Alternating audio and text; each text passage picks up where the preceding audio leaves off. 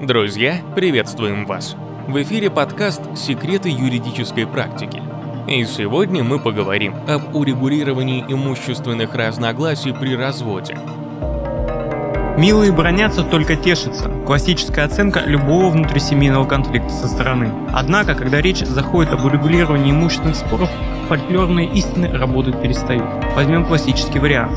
Она занимается семьей и детьми. Он – успешный бизнесмен, виртуозно преодолевающий бури и невзгоды российского бизнеса, создавший несколько прибыльных компаний и все чаще думающий о миссии, целях, глобальных вопросах философии, психологии или мироустройства. Затем появляется она, красивая и существенная разница в возрасте. Ее тоже, как и его, волнует философия, психология и прочее. Он уходит от текущей супруги к новой. Вопрос, когда стоит подумать об урегулировании имущественных разногласий? Базовый вариант раздела имущества – это 50 на 50, если нет брачного договора с иным порядком определения имущества.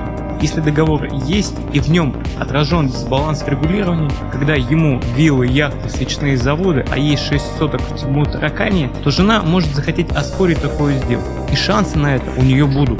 Что будет делать обладатель основной или большей части актива? Правильно, не оформлять такое имущество на себя, использовать номинальных лиц, в том числе родителей детей. Также он будет стараться скрывать свое владение таким имуществом. Супруги, мол, не обязательно знать об акциях, паях паевых инвестиционных фондах, долях в компаниях, заключенных сделках и так далее. Поэтому пока гром не грянул, есть смысл подумать о выявлении и мониторинге активов и операций в отношении них. Сложные вопросы, неудобные вопросы, но стоит задавать себе такие и находить на них ответы.